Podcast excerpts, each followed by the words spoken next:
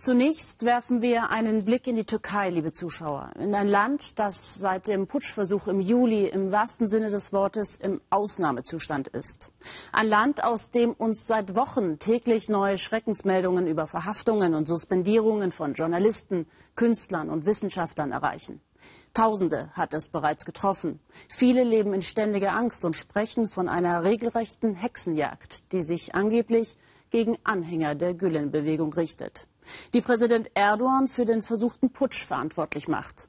Doch wer zu Gülen gehört oder nicht, entscheidet der Präsident selbst. Zuletzt waren türkische Hochschulen massiv von den Säuberungen betroffen. Oliver Meyer-Rüth konnte eine der gekündigten Dozenten begleiten. Applaus für den Dozenten Hakan Kocak und dann deutliche Worte über die türkische Regierung. Nicht wir müssen uns schämen, sondern die, sagt er. Der Soziologe ist einer von 19 Wissenschaftlern der Kocaeli-Universität, die vergangenen Mittwoch ihren Platz räumen mussten. Kollegen, Mitarbeiter, Studenten, sie alle sind gekommen, um ihre Solidarität auszudrücken.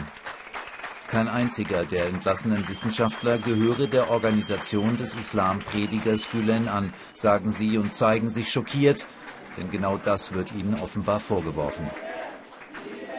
Die türkische Regierung beschuldigt die Gülen-Bewegung für den Putschversuch im Juli. Ein letzter Moment mit der Tochter in seinem Büro, dann ist es Zeit zu gehen.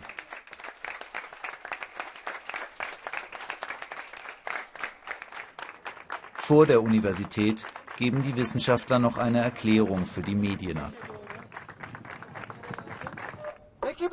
Ich frage hier, welcher Terrororganisation gehöre ich an?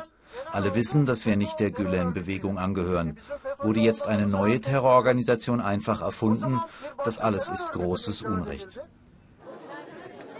Während tausende Gülen-Anhänger nun im Gefängnis sitzen, hat die Staatsanwaltschaft keinen der Professoren und Dozenten wirklich angeklagt. Sie kommen sich vor wie in einem Labyrinth oder in einem Roman Franz Kafkas. Zwei Tage zuvor beraten sie gemeinsam, wie sie die Kündigung vielleicht doch noch abwenden können. Sie sprechen über das Einschalten von Anwälten, in ihren Gesichtern Hoffnungslosigkeit. Am 1. September hat die Regierung das Dekret 672 erlassen. In der Folge werden mehr als 2000 Akademiker aus dem öffentlichen Dienst gekündigt, weil sie den Putschversuch im Juli bzw. die inzwischen von der Regierung als Terrororganisation eingestufte konservativ-islamische Gülen-Bewegung unterstützt haben sollen.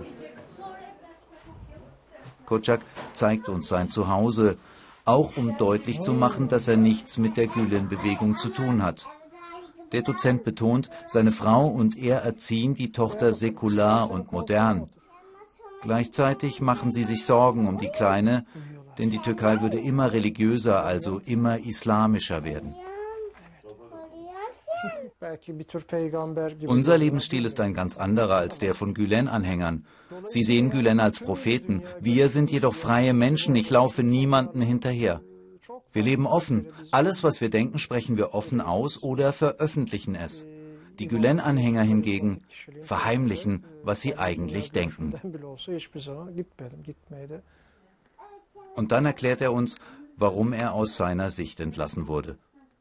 Das alles hätte nichts mit einer Mitgliedschaft in einer Terrororganisation zu tun, so Kocak.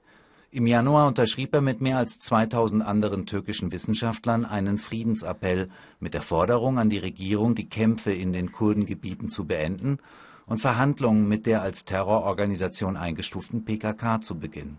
Über Wochen und Monate hinweg kamen aus dem Südosten schreckliche Bilder. Vor allem diese Fotos von Frauen und Kindern. Eine Kinderleiche konnte nicht beerdigt werden. Sie haben sie in einer Kühltruhe gelagert. Nicht nur ich, viele waren verstört, weil wir nichts tun konnten. Schließlich haben wir Wissenschaftler miteinander diskutiert und sind zu dem Punkt gekommen, dass wir keine Schuld auf uns laden wollen. Deshalb haben wir das unterschrieben. Das sei der wirkliche Grund für die Entlassungen in den Universitäten, so Kotschak, und vielleicht auch, weil die Regierung Forschung und Lehre mehr und mehr auf Linie bringen will.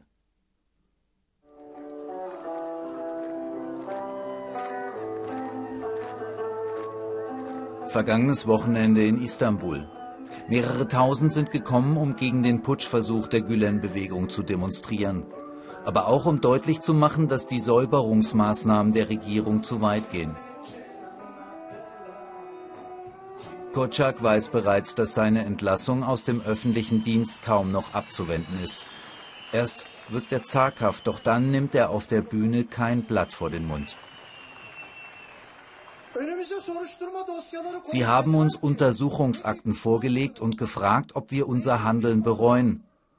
Kinder dürfen nicht sterben, Frauen dürfen nicht sterben, Soldaten dürfen nicht sterben. Sollen wir bereuen, dass wir das gesagt haben? Nein, das bereuen wir sicherlich nicht.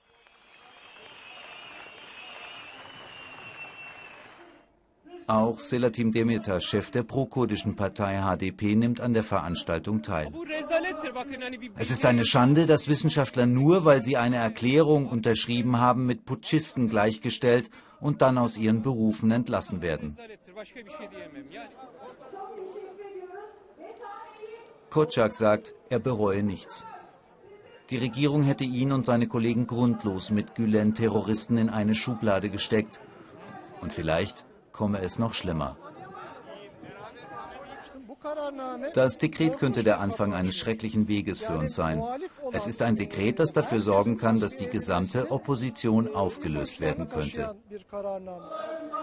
Die türkische Regierungspartei AKP wollte sich zu den Hintergründen der Entlassung des Wissenschaftlers gegenüber der ARD nicht äußern.